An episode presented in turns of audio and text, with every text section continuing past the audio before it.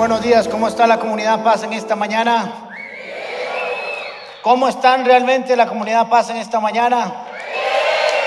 Contémosle a todos los que nos están viendo por diferentes redes y la televisión abierta cómo pasamos los miembros de la comunidad Paz en un servicio. Los invitamos a todos para que vengan a visitarnos cuando tengan tiempo. Estoy seguro que la pasarán muy bien. La pasamos muy bien aquí, ¿verdad? Más o menos, así no vengo. ¿Cómo la pasamos aquí? Qué rico es predicar con gente así, qué bien. Diga conmigo, me dispongo a ser enseñado y amonestado con el propósito de presentarme maduro delante del Señor. Un aplauso a todos ustedes. Muy bien. Eh, si hay un personaje en las escrituras, sobre todo en, en los evangelios, en el libro de Hechos, que es nombrado y el cual conocemos su temperamento y su carácter, es Pedro. Este apóstol tiene muchas cosas que enseñarnos, o más bien tenemos muchas cosas que aprender de él. Después de Jesús, en los cuatro evangelios, en el libro de los Hechos, es el personaje que más se cita y que más podemos aprender de él. No hay un personaje con mayores contrastes que Pedro. Un día Pedro está en lo sublime y otro día en lo ridículo. Un día hace manifestaciones impresionantes y otros días tuvo que haberse quedado callado. En algunos momentos Jesucristo lo alaba y en otros lo reprende como si fuera Satanás. Y quiero darles un poquito de los antecedentes porque hoy vamos a aprender de él y sé que va a ser una enseñanza muy hermosa para su vida, lo ha sido para mí y estoy seguro que lo va a bendecir. Le puse a esta enseñanza de hoy y a usted al final se dará cuenta va de nuevo. Así que al final nos vamos a dar cuenta por qué titulé esta enseñanza así. Pedro hizo y dijo cosas realmente desastrosas, pero también hizo y dijo cosas impresionantes y maravillosas. Tuvo una de las revelaciones más extraordinarias que un ser humano pudo haber tenido en las escrituras de Dios Padre directamente. Dios le reveló quién era Jesús, lo que hacía y cómo lo hacía. Un día se atrevió a decirle a Jesús que no fuera la cruz y fue reprendido como si fuera Satanás, como les dije antes. Estuvo en el monte de la transfiguración. Jesús se llevó a tres discípulos, uno era Pedro, y ahí se transfiguró conforme su, su estado anterior, su estado de gloria antes de, de encarnarse. Y ahí dijo otra ocurrencia en un lugar sublime. Jesús habló cosas lindas de él, pero también en algunas veces se refirió como que mejor quédese quieto, Pedro. Pedro hizo su mejor esfuerzo para aparecer en las historias bíblicas como algo que tenía todo lo bueno y todo lo malo que uno puede tener. De alguna manera, Pedro fue el vocero de los apóstoles. Cada vez que tenían que preguntarle algo a Jesús, le decían, vaya usted Pedro, es el tanate. Y ahí va Pedro. Por eso es que metió la pata tantas veces, porque el que mucho habla, mucho hierra, pero también el que mucho habla y mucho pregunta, mucho aprende. Pedro es que le pregunta a Jesús con qué frecuencia hay que perdonar a la gente. Pedro es aquel también que le pregunta cómo va a ser premiado todas aquellas personas que dejan todo por seguirle. Pedro es quien pregunta algunas cosas sobre los últimos tiempos. Pedro es el que pregunta sobre los impuestos. Cuando Jesús la tocó la punta del manto de la mujer con el flujo de sangre y preguntó, ¿quién me tocó? Fue Pedro quien respondió, y mucha gente aquí, no sabemos. Pedro es el que junto con Jesús camina sobre las aguas. Pedro es el quien dice, ¿a quién iremos si solo tú tienes palabras de vida eterna? Pedro de eso dijo, y eso muchas cosas más, que nos hablan de una persona que realmente estaba cerca de Jesús y que Jesús contaba con él para la historia del Evangelio. Pero vamos a leer la historia que se, encuentra en Juan capítulo 21, del versículo 4 en adelante. Al despuntar el alma, Jesús se hizo presente en la orilla, pero los discípulos no se dieron cuenta de que era Él. Ya aquí Jesús está resucitado. Ya no es el Jesús que habían conocido antes, ahora es un Jesús resucitado. Muchachos, les gritó, ¿tienen algo de comer? Preguntó Jesús. Y respondieron ellos, no. Entonces Jesús les dijo, tiren la red a la derecha de la barca y pescarán algo. Así lo hicieron y eran tal la cantidad de pescados que no podían sacar la red. Estaba sumamente pesada. Es el Señor, dijo a Pedro, el discípulo a quien Jesús amaba, o sea, Juan.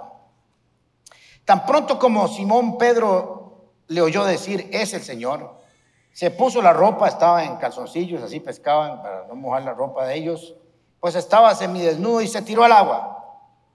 Los otros discípulos lo siguieron en la barca arrastrando la red llena de pescados, pues estaban a escasos 100 metros de la playa. Al desembarcar vieron unas brasas con un pescado encima y un pancito con mantequilla. Eso se lo agregué yo. Vengan a desayunar, dijo Jesús. Ninguno de los discípulos se atrevía a preguntarle, ¿quién eres tú? Porque sabían que era el Señor. Jesús se acercó, tomó el pan, se lo dio a ellos, se hizo lo mismo con el pescado. Esto fue la tercera vez que Jesús se apareció a sus discípulos después de haber resucitado. La otra ocasión que le había aparecido hasta ahora fue a María Magdalena en la sepultura que estaba vacía le dijo, vaya, cuéntele a los muchachos que resucité. También se le apareció a los discípulos y después con Tomás que no quería creer. Así que tenemos un encuentro de Jesús resucitado con siete de sus apóstoles. No están todos, está Juan y seis más. Y Jesús va a tener un encuentro, aunque están todos los demás, va a tener un encuentro con Pedro. Va a resolver un asunto con Pedro, o más bien va a ayudarle a Pedro a resolver un asunto interno con el que él estaba manejando. Este pasaje es sumamente impresionante cuando sabemos apreciarlo y leerlo por todo lo que está incluido en el proceso en que Jesús habla con Pedro. ¿Qué había pasado con Pedro antes de que Jesús muriera? Antes de que Jesús fuera resucitado. Mateo capítulo 26, versículo 31. Esa misma noche, ¿cuál noche? en la cena del Señor, cuando Jesús le lavó los pies también, esa misma noche en que fue entregado. Jesús les dijo, todos ustedes me abandonarán porque está escrito, heriré al pastor y se dispersarán las ovejas del rebaño. Y aparece Pedro. Pero después de que yo resucite, iré a ustedes a Galilea. Ellos estaban pescando en Galilea en el capítulo 21 de Juan. Así que habían obedecido en esa parte. Y aparece Pedro. Aunque todos te abandonen, declaró Pedro, yo jamás lo haré. Creo que cada uno de nosotros hubiera dicho lo mismo ahí, esa misma noche. Porque nadie quiere abandonar a Jesús. Te aseguro, y se lo dijo con cariño, Pedrito, le contestó Jesús, que esta misma noche antes de que cante el gallo me negarás tres veces. Aunque tenga que morir contigo, insistió Pedro, jamás te negaré. Y los once babosos dijeron, y nosotros también. No sabían lo que estaban diciendo, pues ellos dijeron, si este se apuntó, yo también. Eso nos pasa a veces en la iglesia, que uno dice, y todos nos vamos a morir, y dice la gente, amén. No, no oyeron lo que uno estaba diciendo. Pero algo parecido a eso. Yo creo que todos hemos prometido algo al Señor. ¿Solo yo? Algunos poquitos. Pero todos hemos prometido algo al Señor. Todos hemos querido agradarle. Y prometemos cosas que realmente salen de nuestro corazón. Porque cuando prometemos algo a Cristo, lo que queremos es agradarle a Él. Prometemos porque queremos hacer las cosas bien para Él y para nosotros mismos. Pero todos sabemos que en nuestra humanidad no siempre vamos a cumplirlo. Y eso nos hace sentirnos un poco mal. Pedro prometió, dijo, jamás te abandonaré. Y si tengo que morir, moriré. Creo que todos de alguna manera también hemos prometido cosas, sobre todo cuando estamos en situaciones apremiantes. Señor, Señor, te prometo que nunca más volveré a dejar ir un grupo paz o que nunca voy a faltar a la iglesia. O prometemos para crecer espiritualmente que nunca más vamos a pecar. o no mentir, o no fornicar, o no emborracharnos, o no gritar, o no insultar, no ser iracundos, no ofender, no cometer adulterio, no ver más pornografía. Creo que todos de alguna u otra manera hemos prometido algo a Dios. Y cuando menos cuenta nos damos, estamos cayendo. Cuando estamos lidiando con algún vicio, con alguna adicción, le prometemos al Señor que nunca lo vamos a volver y cuando nos damos cuenta, estamos cayendo en la misma adicción que hemos prometido varias veces no hacer. Y eso nos lleva a un conflicto interno, hacernos sentir mal con nosotros mismos y pensar que Dios nos va a reprochar o nos va a excluir porque no hemos cumplido nuestras promesas. Mateo capítulo 26. Mientras tanto, Pedro estaba sentado afuera en el patio y una criada se acercó a él. Tú también estabas con Jesús de Galilea, le dijo. Pero él le negó delante de todos diciendo, no sé de qué estás hablando. Luego salió a la puerta donde otra criada lo vio, estaba listo, ¿ah? y dijo a los que estaban allí, este, este estaba con Jesús de Nazaret. Él lo volvió a negar jurándoles, a este hombre ni conozco. Ahora hay que reconocerle a Pedro que es el único apóstol que está ahí. Todos los demás jalaron de pinta. Y es que siempre los que están en la primera línea de guerra, de batalla, son los que están más expuestos a caer en estas cosas. Si Pedro no hubiera querido estar cerca de Jesús esa noche, no le pasa esto. Pero estaba escrito. Y comenzó a echar, y después, bueno, poco después se acercaron a Pedro los que estaban allí y le dijeron, seguro que eres uno de ellos, se te nota por tu acento, ojalá que se den cuenta que nosotros caminamos con Jesús por la forma que hablamos y que vivimos. Versículo 74, y comenzó a echarse maldiciones y les juró, a ese hombre ni le conozco. Y en ese instante, oh, oh. Entonces Pedro se acordó de lo que Jesús le había dicho, y antes de que cante el gallo me negarás tres veces. Y saliendo de ahí, lloró amargamente. Ahora, nosotros estamos leyendo, pero Pensemos en nosotros. Pensemos si fuéramos Pedro, que vio todo lo que vio de Jesús, que acompañó, que vivió 24 horas al día con Jesús, que recibió de su gracia, de su amor, de su pastoreo, de su provisión, de su consejo, de su amistad, de su protección, de su paternidad, de todo. Y de pronto está en esta situación y se da cuenta que no cumplió lo prometido. Y no solamente no lo cumplió, sino que fue realmente horrible. Y dijo, jamás he conocido a este hombre. Piense lo que usted y yo sentiríamos, la culpa que sentiríamos, el rechazo a nosotros mismos. Y la gran pregunta, ¿qué será de nosotros? ¿Me habrán cortado el rabo? preguntó Pedro. ¿Me habrán despedido? La última vez que Jesús vio a Pedro fue en la última cena. Y cuando Pedro lo vio crucificado, no tenía cómo arreglar su culpa con el Señor. Esa, esa parte es dura. Y los que de vez en cuando aconsejamos algunas personas. Nos damos cuenta los serios conflictos que tienen personas cuando sus papás murieron y no arreglaron las cosas con su papá. Es que nunca le pedí perdón, es que nunca le hablé, es que nunca lo llamé. Tantas situaciones que se dan y ya enterrados no hay mucho que hacer, para no decir que hay algo por ahí. Y Pedro dijo, Vi al maestro ser crucificado, ofendido, maltratado, flagelado, y lo último que me queda en la mente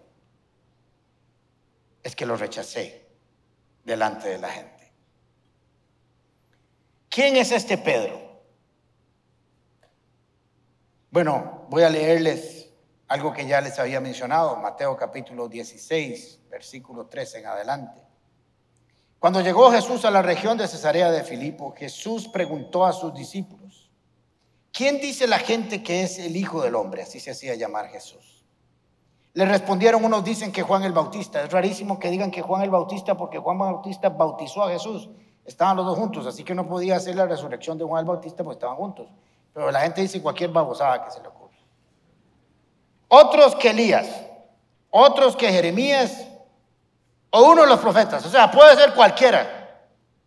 Ahora Jesús les pregunta y le dice, eso es lo que dice la gente que no ha caminado conmigo. Eso es lo que dicen los que no me conocen. Pero ¿qué dicen ustedes? Les preguntan los doce apóstoles. Tú eres el Cristo. Aquí aparece Pedro en lo sublime. El Hijo del Dios viviente, afirmó Simón Pedro. Y Jesús le dice, dichoso tú, Simón, hijo de Jonás, dijo Jesús, porque no te lo reveló ningún mortal, sino mi Padre que está en el cielo. Yo te digo que tú eres Pedro y sobre esta piedra edificaré mi iglesia y las puertas de los dominios de la muerte no prevalecerán contra ella.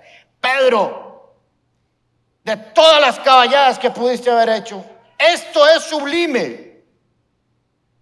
No vino de un hombre. Mi Padre, oigan qué impresionante. Mi Padre que está en el cielo te lo reveló.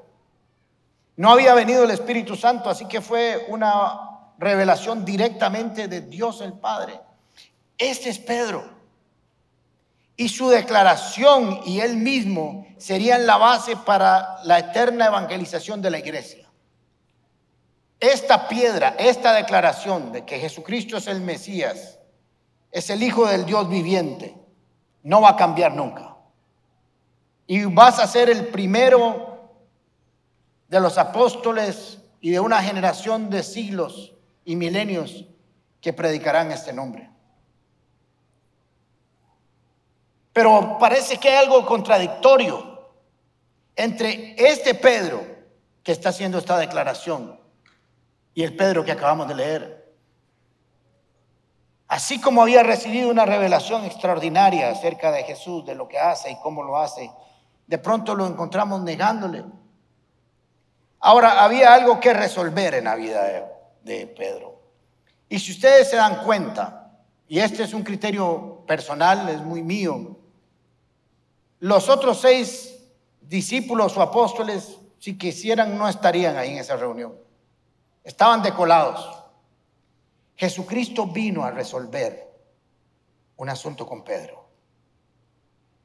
Sabía Jesús que no podía dejar a Pedro así, que sería un hombre con una culpa constante. Y era necesario hacer un relanzamiento de la vida de Pedro porque la iglesia tenía que seguir funcionando. Ahora, Pedro, como le dije anteriormente, pudo haberse hecho algunas preguntas. ¿Lo habré echado a perder para siempre? ¿Habré echado a perder con esta negación mi relación que tenía con Jesús? ¿Seré castigado por lo que hice? ¿Habrá un castigo para mí? ¿Qué pasará conmigo? Había estado tres años, había dejado la pesca. Ahora, ¿qué será de mí? Todas esas preguntas Jesús se las iba a responder. Ahora, ya saben, y les he contado que yo soy muy visual. Y cuando yo leo las escrituras, yo me imagino todo. Y dice que Jesús entró a una casa y yo me imagino dónde está todo puesto y el color y todo. Y dice que hizo tal cosa y yo me lo imagino haciendo tal cosa. Así que me imagino esta imagen de Jesús llegando a, este lago y teniendo una conversación con ellos. Les gritó a la, a la otra orilla del río, señores, ¿tienen algo que comer? No les preguntó si habían pescado. Les preguntó nada más si tenían algo de comer porque él venía a comer con ellos. Él venía a desayunar con Pedro. Capítulo 21 solo conversa con Pedro, nadie más interviene y termina resolviendo el asunto con Pedro. Respondieron no. Entonces echen, ya saben, a la derecha y pescarán. Y cuando se dieron cuenta de lo que había pasado, de una pesca milagrosa, se dieron cuenta que era Jesús. Y les voy a decir por qué se dieron cuenta que era Jesús. No hay que ser un genio. Porque ya había hecho eso mismo otra vez. He ahí de la importancia que usted y yo tenemos que tener para tener historias con Dios que nos recuerden su fidelidad, su provisión, su compañía y su auxilio. Si no tienes historias con Dios, no tienes cómo identificarlas cuando están sucediendo. Vieron, esto que acaba de suceder solo lo vimos una vez y fue en Lucas capítulo 5. Y Pedro se acordó que era la primera vez que había conocido a Jesús, que utilizó su barca, que hubo una pesca milagrosa y que ese día le dijo, deja todo lo que estás haciendo y sígueme porque serás pescador de hombres. Y dejaron todo lo que estaban haciendo. Pero ahora Pedro tenía una pregunta en su corazón. ¿Seguirá esto vivo? ¿Todavía estaré incluido en el reino de los cielos? Jesús tenía que resolverlo. Ahora, me gusta esta imagen.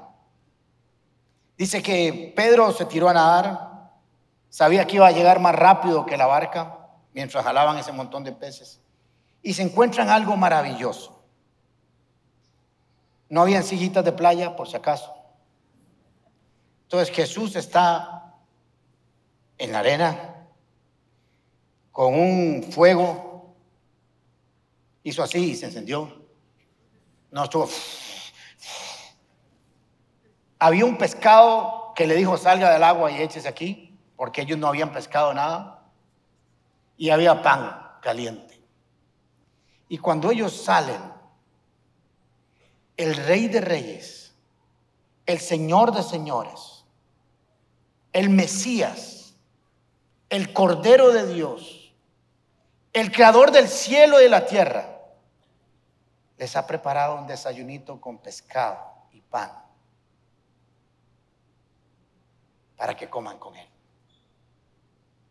Es que Jesús es el mismo que está en el trono, pero es el mismo que está en tu casa sanándote, cuidándote, protegiéndote, proveyéndote para todo lo que necesitan. Y Jesús les está diciendo, ¿se acuerdan que la última vez que nos vimos les lavé los pies? Pues yo no tengo ningún problema de darles de comer tampoco. Y les dio pescado y les dio pan. Y dice que había un silencio increíble. Nadie decía nada. Primero porque seguro tenía mucha hambre. Yo cuando como no hablo porque tengo mucha hambre. Pero ahí está Jesús. Y le está diciendo, Pedro, yo quiero que sepas que yo soy el mismo, aunque haya resucitado. Wow. ¿No les impresiona esto? ¿Sí o no?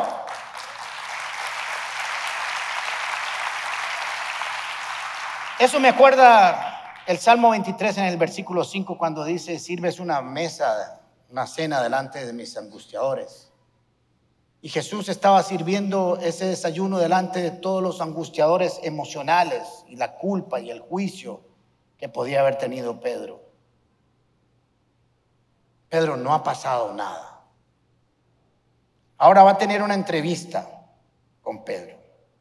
Yo me imagino que Jesús quería que en la mente de Pedro, más que su negación, estuviera su relación con él, que se acordara que él lo había venido a buscar. No fue Pedro el que salió a buscar a Jesús para resolver, fue Jesús el que vino a resolver la situación con Pedro.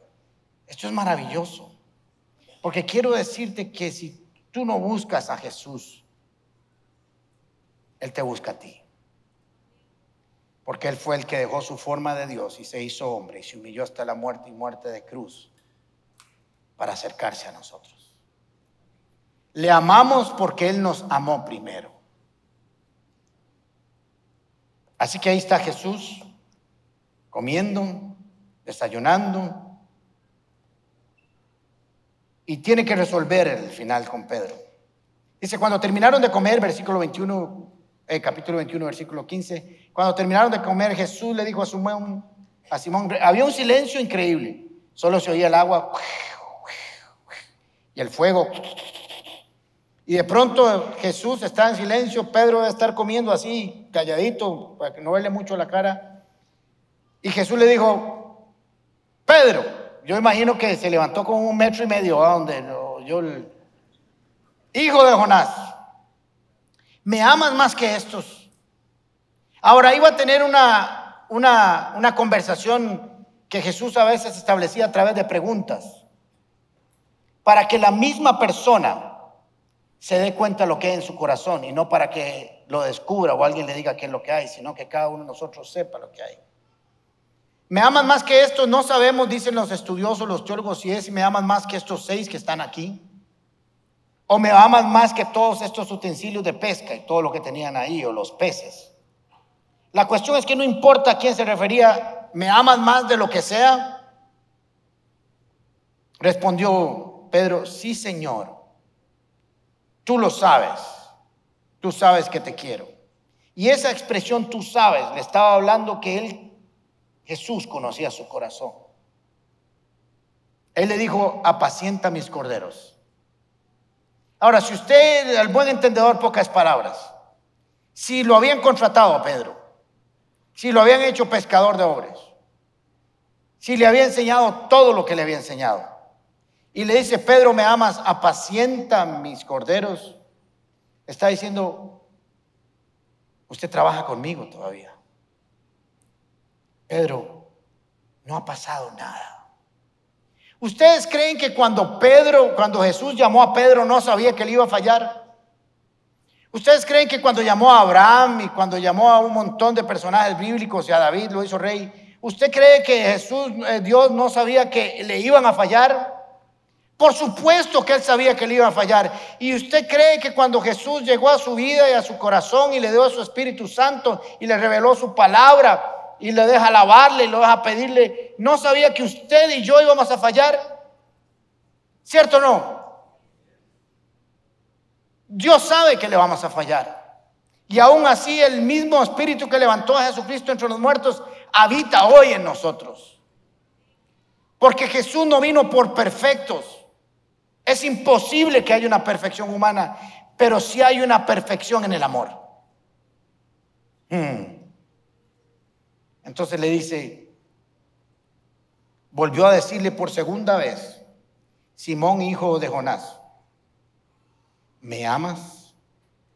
Pedro le respondió, sí, Señor, tú sabes que te quiero. Ahora aquí no lo vamos a estudiar hoy, lo vamos a estudiar otro día hay una conjugación de verbos y palabras y, utilización de la palabra te quiero, te amo y todo, pero no lo vamos a ver hoy. Eso no es lo que quiero enseñarles. Y le dijo, pastorea mis ovejas, porque si me amas a mí, amas lo que yo amo. A la tercera vez le dijo Simón, hijo de Jonás, ¿me quieres? Pedro se entristeció mucho de que a la tercera vez le dijera, ¿me quieres? Y él respondió, Jesús, tú sabes todo, tú sabes que te quiero. Jesús le dijo, apacienta mis ovejas. Y en el versículo 19 de esa conversación, le dijo, sígueme. Usted sabe lo que pudo haber sentido Pedro cuando le dijo, sígueme. Es exactamente lo que le dijo en el versículo, en el capítulo 5 de Lucas, cuando lo llamó por primera vez. ¿Saben qué le dijo? Marcador en cero, Pedro. Seguimos adelante. Y yo quiero decirle a muchos de ustedes que sienten culpas por diferentes promesas que han hecho y no han podido cumplir, que el Señor les dice, tranquilos, no ha pasado nada. Si me amas, es suficiente.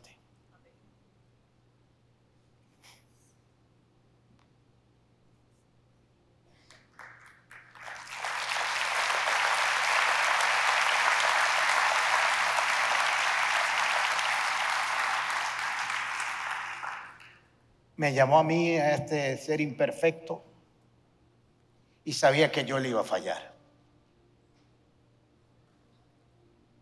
Y tal vez un día les falle a ustedes si no les he fallado. Y si no les he fallado, les aseguro que lo voy a hacer. Pero lo único que necesitan saber es que los amo. Y que amo al Señor y amo sus ovejas. Así que Jesús quería enseñarle a Pedro lo que dice Mateo capítulo 22, versículo 37, cuando le preguntaron a Jesús, ¿cuál es el primer y gran mandamiento de todos? Y Jesús dijo, ama al Señor tu Dios con todo tu corazón, con toda tu alma y toda tu mente, respondió Jesús. Este es el primero y más importante de los mandamientos. El segundo se parece a este. Ama a tu prójimo como a ti mismo. De estos mandamientos depende toda la ley y los profetas. Le está diciendo, Pedro, si me amas y amas a tu prójimo, está hecho. Eso es todo lo que necesito. Y no importa si te equivocas otra vez. Yo no vine a condenar al mundo, sino para que fuera salvo. El Señor te llamó y llamó a cada uno de nosotros pese a nuestra imperfección, sabiendo que íbamos a fallarle, que íbamos a equivocarle, que íbamos a hacer promesas y no las íbamos a cumplir y aún así todos los días nos dice, sígueme, vamos para adelante. No ha pasado nada.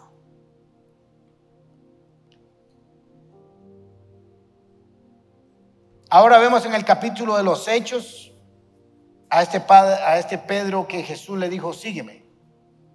Lo vemos liderando la reunión para sustituir a Judas hace su primera predicación y tres mil personas conocen a Cristo. Va a la oración y hay un cojo y le da la mano y camina. Va donde hay un muerto y resucita. Levanta, claro, el Espíritu Santo, ¿verdad? Levanta paralíticos. Se agarra con Simón el mago. Ora por un muerto y resucita. Tiene la revelación del Evangelio para los gentiles sacaban su sombra para que tan, tan siquiera la sombra de Pedro pasara por encima de los enfermos y sanara. Es que cuando Jesús restaura, el pasado queda atrás y se manifiesta lo que Dios quiere en cada uno de nosotros.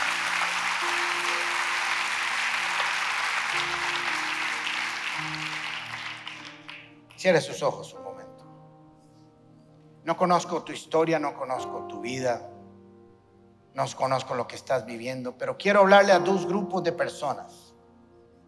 Uno, a todos aquellos que por alguna razón en algún momento han hecho una promesa de que van a cambiar, de que van a dejar de hacer esto y van a hacer lo otro, y terminan fallando. Y eso les afecta su relación con Dios porque se sienten culpables, porque se sienten que se equivocaron, porque piensan que Dios, Jesús los va a rechazar.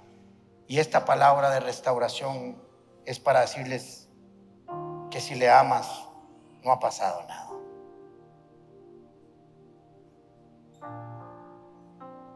Personas que tal vez se divorciaron o por errores en su vida ofendieron y maltrataron, el Señor les dice, no ha pasado nada y a personas que han tenido algún ministerio o han ejercido dones o han servido a la iglesia que por alguna razón, por equivocaciones de otros o por las suyas o por lo que dijeron o por, por cualquier razón, pensaron que habían sido desechados del reino. Hoy les tengo una palabra. El Señor te dice, levántate y sígueme. Porque mi gracia se perfecciona en tu debilidad. Y quiero que pasen aquí adelante todas las personas que quieran que ore por ustedes. Por cualquier razón que sea. Quiero orar por ustedes. No tengan miedo, todos nos hemos equivocado. Pero quiero aquellos que sienten realmente en su corazón que tienen que resolver algo. Que tienen que resolver algo con Cristo en su corazón que tal vez los enjuiciaron, los señalaron, los excluyeron del servicio, los maltrataron por haberse equivocado. O que cuando oran sienten culpa por lo que han dicho y hecho. Y si usted está en su silla y no ha pasado o están en sus casas, pregúntele al Espíritu Santo de Dios si hay algo que tienes que resolver con Jesús para que Él te hable y lo resuelvas. Porque no tienes por qué caminar tu vida con culpas o con reproches. Padre Santo, en el nombre de Jesús, Señor, tú sirves una mesa delante de nuestros angustiadores. Tú eres el Mesías, nuestro perdonador, nuestro pastor, nuestro sanador, nuestro libertador, nuestro Padre. Tú viniste a sanar, a sanar los quebrantados de corazón, a sanar las heridas del alma. Yo te pido por cada una de estas personas que está aquí adelante, Señor. Que te dicen, Señor, que necesitan restaurar, sanar algo en su corazón contigo, Señor. Para los que nos están viendo por las diferentes redes, que tú hasta ahí les visites, Señor. Le quites todo lo que no es tuyo, todo lo que no viene de tu palabra, de tu amor, que puedan escuchar donde tú les preguntas, ¿me amas? Y que de sus corazones puedan salir, sí Señor, tú sabes que te amo pese a mis errores. Y el Señor les dice, va de nuevo, no ha pasado nada.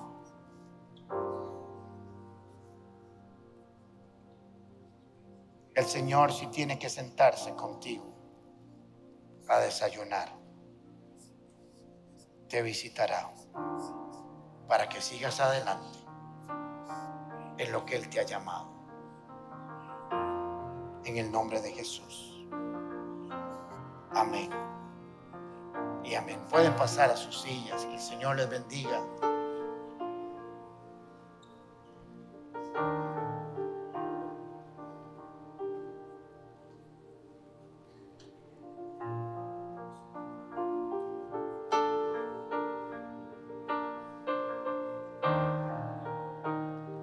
Póngase de pie, levante sus manos. Quiero bendecirlos.